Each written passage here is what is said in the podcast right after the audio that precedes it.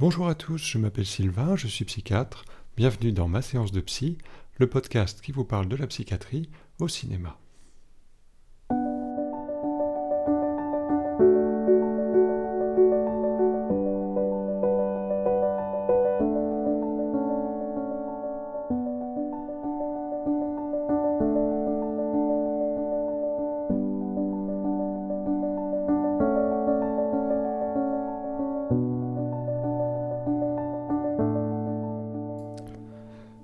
Aujourd'hui, dans ce septième épisode de ma séance de psy, nous allons parler de Happiness Therapy, film américain de 122 minutes réalisé par David O. Russell et sorti en 2012, avec au casting Bradley Cooper, Jennifer Lawrence et Robert De Niro. Le film est une adaptation du roman de Matthew Quick intitulé The Silver Linings Playbook, publié en 2008. C'est d'ailleurs le titre du film en version originale, titre qui a beaucoup plus de sens que le titre français qui euh, d'ailleurs n'est pas en français. En effet, on pourrait traduire silver lining par lueur d'espoir ou euh, le bon côté des choses. Et le terme playbook fait référence à un manuel ou un guide stratégique, notamment dans le football américain, qui est d'ailleurs le sport en toile de fond du film.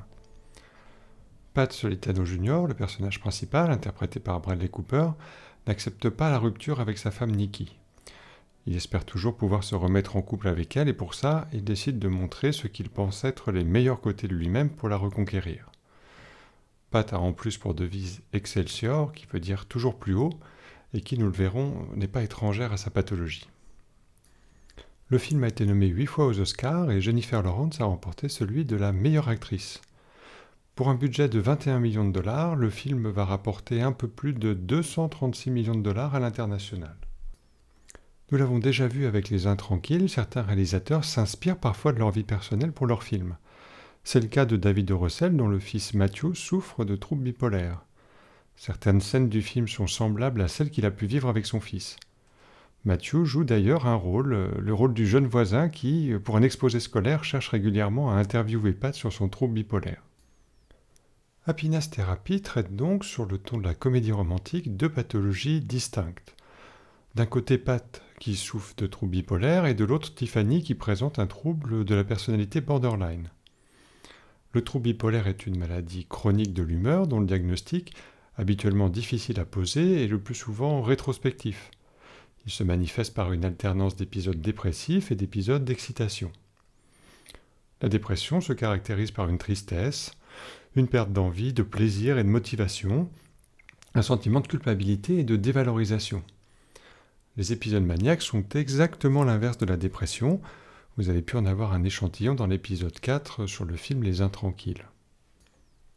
Dans son article paru en 2008 dans l'information psychiatrique, Nathalie Besnier nous rappelle que le trouble bipolaire touche entre 1 à 6,5% de la population et que son retentissement fonctionnel est majeur puisque deux tiers des sujets souffrant de troubles bipolaires sont désinsérés professionnellement et que 4 sujets sur 5 décrivent une altération significative du fonctionnement familial et social.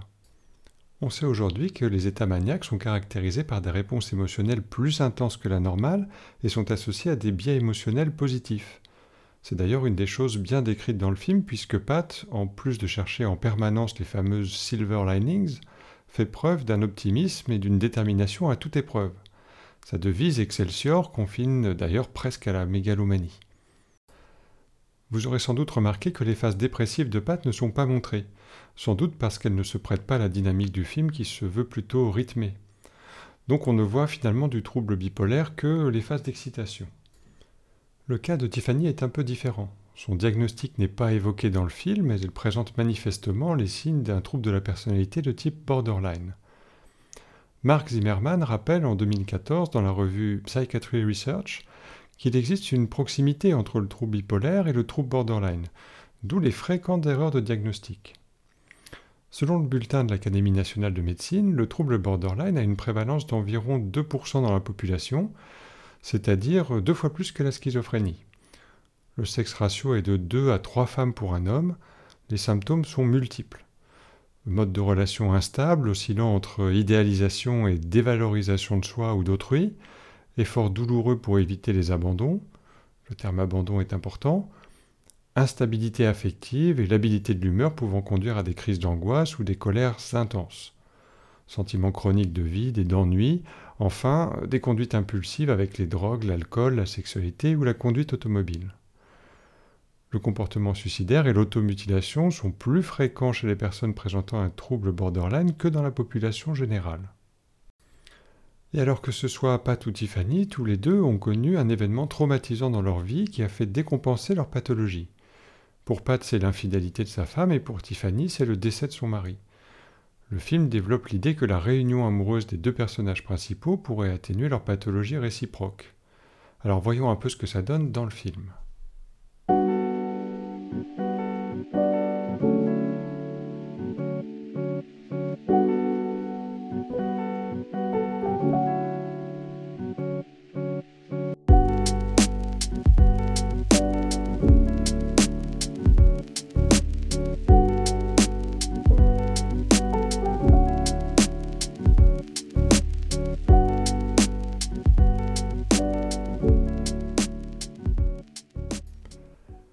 Film commence à l'hôpital psychiatrique lorsque la mère de Pat vient le chercher pour le ramener à la maison après avoir demandé la levée d'une hospitalisation sous contrainte qui a duré huit mois.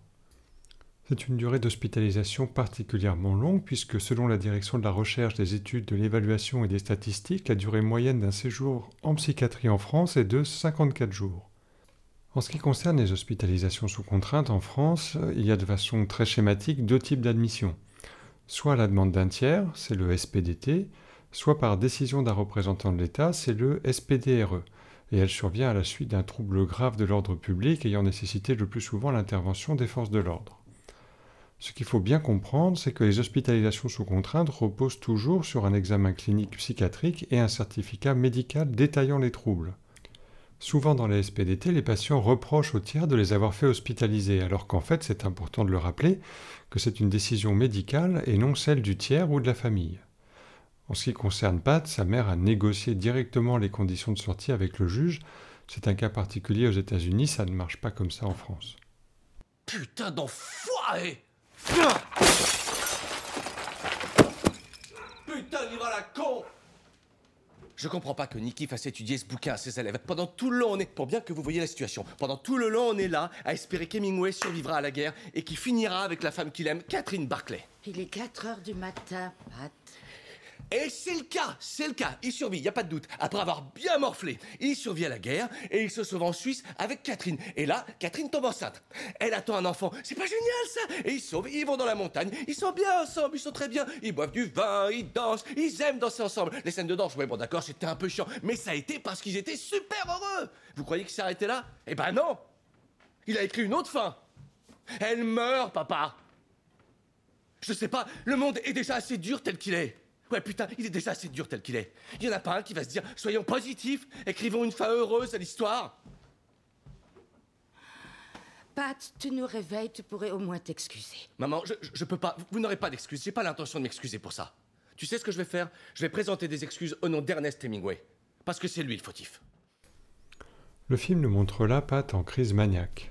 Il présente une insomnie sans fatigue accompagnée d'une instabilité psychomotrice et une tachypsychie. Ça veut dire que sa pensée est accélérée. Il est aussi logoréique, c'est-à-dire que son débit de parole, tout comme sa pensée, est accéléré. On note aussi une petite touche mégalomaniaque lorsqu'il propose de présenter des excuses au nom d'Ernest Hemingway. Voilà donc le tableau clinique est expédié en une scène. Le rendez-vous chez le psychiatre le lendemain est complètement surréaliste, surtout lorsque celui-ci explique à Pat qu'il a mis la musique de son mariage dans la salle d'attente pour voir si ça allait déclencher une crise. Le rôle d'un psychiatre, c'est d'aider le patient à aller mieux et pas de le faire décompenser exprès. Alors, dans les thérapies cognitives et comportementales, on peut exposer les patients à une situation stressante, mais ça se fait de façon graduelle et progressive, et surtout en lui ayant appris auparavant des techniques pour contrôler son stress. Le diagnostic de trouble bipolaire est posé d'entrée lors du premier entretien, ce qui n'est pas très cohérent puisqu'on sait bien aujourd'hui qu'il faut entre 8 à 10 ans d'évolution de la maladie pour pouvoir faire avec certitude le diagnostic.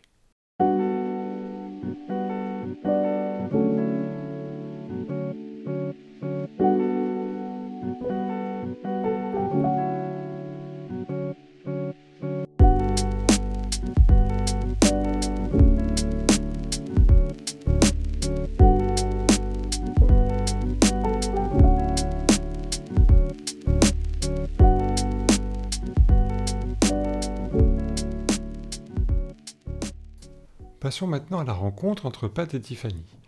Au cours du repas, ils s'échangent les noms des médicaments qu'on leur a déjà prescrits. Tu prends quoi comme médoc? Moi? Aucun. Avant, je prenais du lithium, du Seroquel et de la Bilify. Mais euh, c'est fini, j'en prends plus. Non.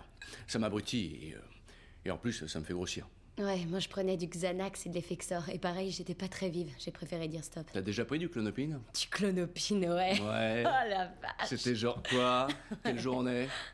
Je te parle pas de la trazodone. La trazodone. Bon, ça te défonce direct, un comprimé, t'es raide, t'as les yeux, paf, plus de lumière. Tu m'étonnes. Alors ces médicaments existent bel et bien.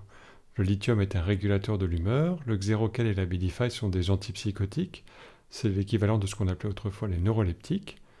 Le Xanax est un anxiolytique et l'Effexor est un antidépresseur. Euh, le clonopine est l'équivalent en France du Rivotril, qui est un antiépileptique de la famille des benzodiazépines. Et enfin, la trazodone est un antidépresseur, mais elle n'est pas commercialisée en France. Donc à l'issue de cette rencontre avec Tiffany, Pat va faire une autre crise d'agitation chez ses parents. Il va se battre avec son père et sera finalement contraint de prendre des médicaments pour ne pas avoir à retourner à l'hôpital. À partir de ce moment-là, le film ne nous montrera plus aucun symptôme de bipolarité chez Pat. C'est complètement improbable, mais bon, soit. Le réalisateur prend le parti de se concentrer sur la relation amoureuse qui va se développer entre Pat et Tiffany. C'est surtout donc le trouble de la personnalité de Tiffany qui va ressortir. Tu penses que je suis plus dingue que toi? Bah, c'est-à-dire que. On est différents quand même. Comment ça craint? Oh. Oh, je le crois pas. Tu sais quoi? Oublie que je t'ai offert mon aide. Oublie l'idée. Oublie cette putain d'idée. C'est qu'un putain de plan forcément dingue. Parce que je suis beaucoup plus, beaucoup plus dingue que toi. Parle pas si fort. Moi, je suis la salope dingue de chez dingue. Avec un mari qui est mort. Oublie Ferme-la, putain. Toi, ferme-la Hey, Tiffany Comme je vous disais plus tôt, euh, le diagnostic de Tiffany n'est pas clairement énoncé dans le film, mais l'accent est mis sur son impulsivité, son instabilité émotionnelle et ses comportements à risque. Conformiste, t'es un menteur. Je me suis confié à toi et tu m'as jugé. pas- T'es qu'un sale con. T'es qu'un sale con. calme-toi, Me touche pas. calme-toi. Lâche-moi, c'est du harcèlement. Arrête. Il me harcèle. Hey Hey, attends, où est-ce que tu vas comme ça? Qu'est-ce qui s'est passé? faire. Comment ça se fait que je t'ai pas vu? Qu'est-ce qu'il y a? Je le ferai pas. De quoi tu parles? Qu'est-ce que tu peux pas faire? Donnez la lettre à Nick. Tiffany, mais qu'est-ce que tu me racontes là? Pourquoi tu peux pas donner ma lettre à Nikki Parce que tu me donnes quoi en échange, toi? Tu fais quoi pour moi? Tu as, dit que, tu as dit que si j'écrivais une lettre, tu la donnerais à Oui, je Nikki. On s'était mis d'accord. C'est ce que je fais constamment, constamment, constamment. À chaque fois, c'est moi la bonne poire. Et après, je me réveille et puis je me sens complètement vide. J'ai rien. Mais qu'est-ce que tu racontes? T'es quelqu'un de fort pourtant, il me semble, non? Tu fais des choses par Je toi-même. finis toujours par me retrouver dans des situations de merde. Je donne tout aux autres, je me mets en cadre, mais il n'y a jamais personne qui. J'ai. Moi, j'obtiens pas ce que je veux, contrairement à ma sœur. Les sentiments d'abandon et de vide intérieur sont évoqués très brièvement dans un échange entre Pat et Tiffany, à tel point qu'ils passent presque inaperçus, alors que ce sont des symptômes importants dans le trouble borderline. Les études tendent à montrer que le sentiment de vide est corrélé à des comportements impulsifs et autodestructeurs, l'acte impulsif permettant ainsi d'échapper au sentiment d'apathie physique et mentale. Le sentiment de vide peut aussi conduire à des consommations impulsives de toxiques ou des achats compulsifs, parfois pour des sommes démesurées, ce qui peut passer à tort pour des états hypomaniaques et conduire à des erreurs de diagnostic. Enfin, de nombreux articles dans la littérature montrent que l'automutilation et la scarification sont également des moyens de se soustraire à l'anéantissement émotionnel provoqué par le sentiment de vide intérieur.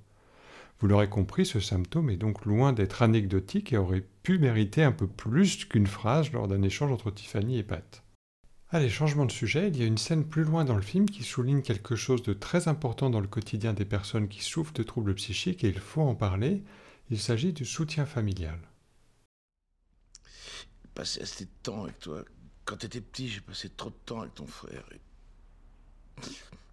ça, ça t'a peut-être pas aidé dans ton comportement, c'est vrai, mais je, je sais pas comment faire. moi, J'y connaissais rien. En fait, euh, tout ce truc des Eagles, c'est uniquement pour ça. C'est un, moyen passer du temps ensemble maintenant. Oh. Je, suis prêt à tout. Moi, je veux faire tout ce que je peux pour t'aider à te relever. C'est ça, le plus important. Ouais. J'aimerais que tu regardes des matchs avec moi. Comme ça, on pourrait parler. On pourrait, on pourrait partager des choses.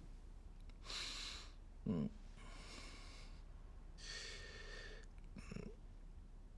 Alors, tu veux bien venir en bas pour parler un peu avec Andy et moi hein? Oui Déjà, dans le plan psychiatrie et santé mentale de 2011-2015, la distinction était faite entre l'hôpital qui gère la crise et la famille dont le rôle est d'assurer le quotidien auprès du patient. Hélène Daftian écrit dans son article paru en 2014 Aidant familial en psychiatrie, une place naturelle, que soutenir et préserver les liens familiaux, c'est être dans le soin, notamment en luttant contre l'isolement des malades.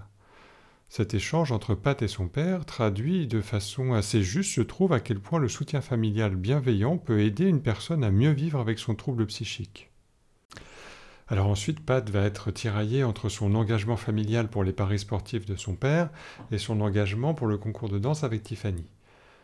Au final, c'est la comédie romantique qui l'emporte, Pat arrive à concilier les deux grâce à un pari misant à la fois sur un match de football et le fameux concours de danse au cours duquel il avoue à Tiffany qu'il est amoureux d'elle, faisant ainsi le deuil de son mariage.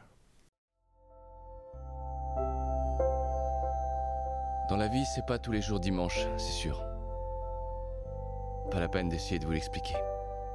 Ni ça, ni la folie qui est en moi et en chacun de nous, mais je vais vous dire. Le dimanche est de nouveau mon jour préféré. Je pense à ce que tout le monde a fait pour moi et je trouve que j'ai beaucoup de chance. Cette phrase, c'est la dernière du film et c'est sans doute celle qui résume le mieux le message le plus essentiel et de loin le plus conforme à la réalité pour les personnes qui souffrent de troubles psychiques. En effet, depuis le début du grand mouvement de désinstitutionnalisation dans les années 50, les familles se sont retrouvées en première ligne. Le plus souvent, lorsqu'un patient sort de l'hôpital psychiatrique, et c'est clairement mentionné au début du film d'ailleurs, c'est pour retourner au domicile familial. Les psychiatres Bantman et Parage évoquent trois critères à l'origine du nouveau statut de la famille. L'évolution des pratiques de soins, les difficultés contingentes du contexte économique en psychiatrie publique et la fermeture des lits d'hospitalisation sans ouverture de structures alternatives. La famille vue autrefois comme pathogène est considérée aujourd'hui comme une famille aidante, voire experte. Il existe bien sûr des programmes de psychoéducation pour les parents, mais le plus souvent, malgré leur engagement, ils se retrouvent démunis face à la maladie et une institution qui ne peut leur apporter qu'une solution à court terme lors des périodes de crise. Alors au final, que faut-il retenir de Happiness Therapy? David Russell nous propose une histoire d'amour plutôt réussie, proche d'un conte de fées dans lequel vont finalement se dissoudre les pathologies des deux personnages principaux. Les troubles bipolaires et borderline sont plus utilisés comme des accessoires scénaristiques et sont présentés de façon assez superficielle. De la bipolarité, on ne voit que les épisodes d'excitation et de tachypsychie, et non, la maladie ne disparaît pas comme par magie lorsqu'on tombe amoureux. D'ailleurs, Pat était déjà malade quand il était marié et sa pathologie est peut-être même un des éléments qui a joué dans la dégradation de sa relation avec sa femme Nikki. De la même manière, le trouble borderline ne se résume pas seulement à des sautes d'humeur ou la consommation de deux vodkas au bar lorsqu'on a peur que l'être aimé nous échappe. C'est un trouble complexe, souvent mal diagnostiqué en raison de nombreuses comorbidités qui lui sont associées et qui est à l'origine d'un vrai handicap social, alors qu'il est par ailleurs bien accessible à des psychothérapies spécifiques. Par contre, s'il y a bien un message tout à fait juste à retenir, c'est que le soutien de l'entourage amical et familial est un élément essentiel dans la récupération et le maintien de la stabilité pour les personnes qui souffrent d'un trouble psychique.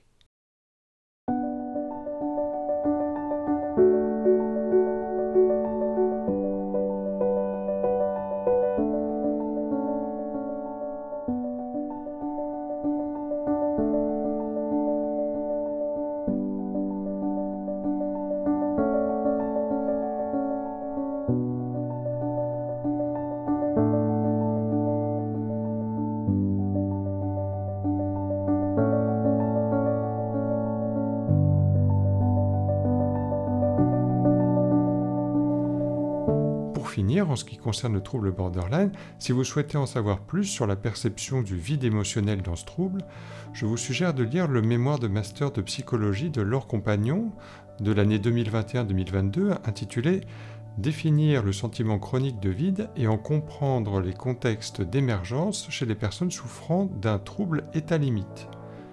Son travail avait pour but d'améliorer la compréhension et la conceptualisation du sentiment de vide. Elle en définit la nature, les contextes d'émergence et ses conséquences dans la vie de ceux qui en font l'expérience. Elle explore aussi les pistes thérapeutiques. Voilà, c'est tout pour aujourd'hui, j'espère que ça vous a plu. N'oubliez pas que vous pouvez aussi me retrouver sur Twitter à ma séance de psy si vous voulez poser des questions ou suggérer des films dont vous voudriez entendre parler. Je vous dis à bientôt et d'ici là bien sûr, je vous souhaite plein de belles séances de cinéma. Allez, salut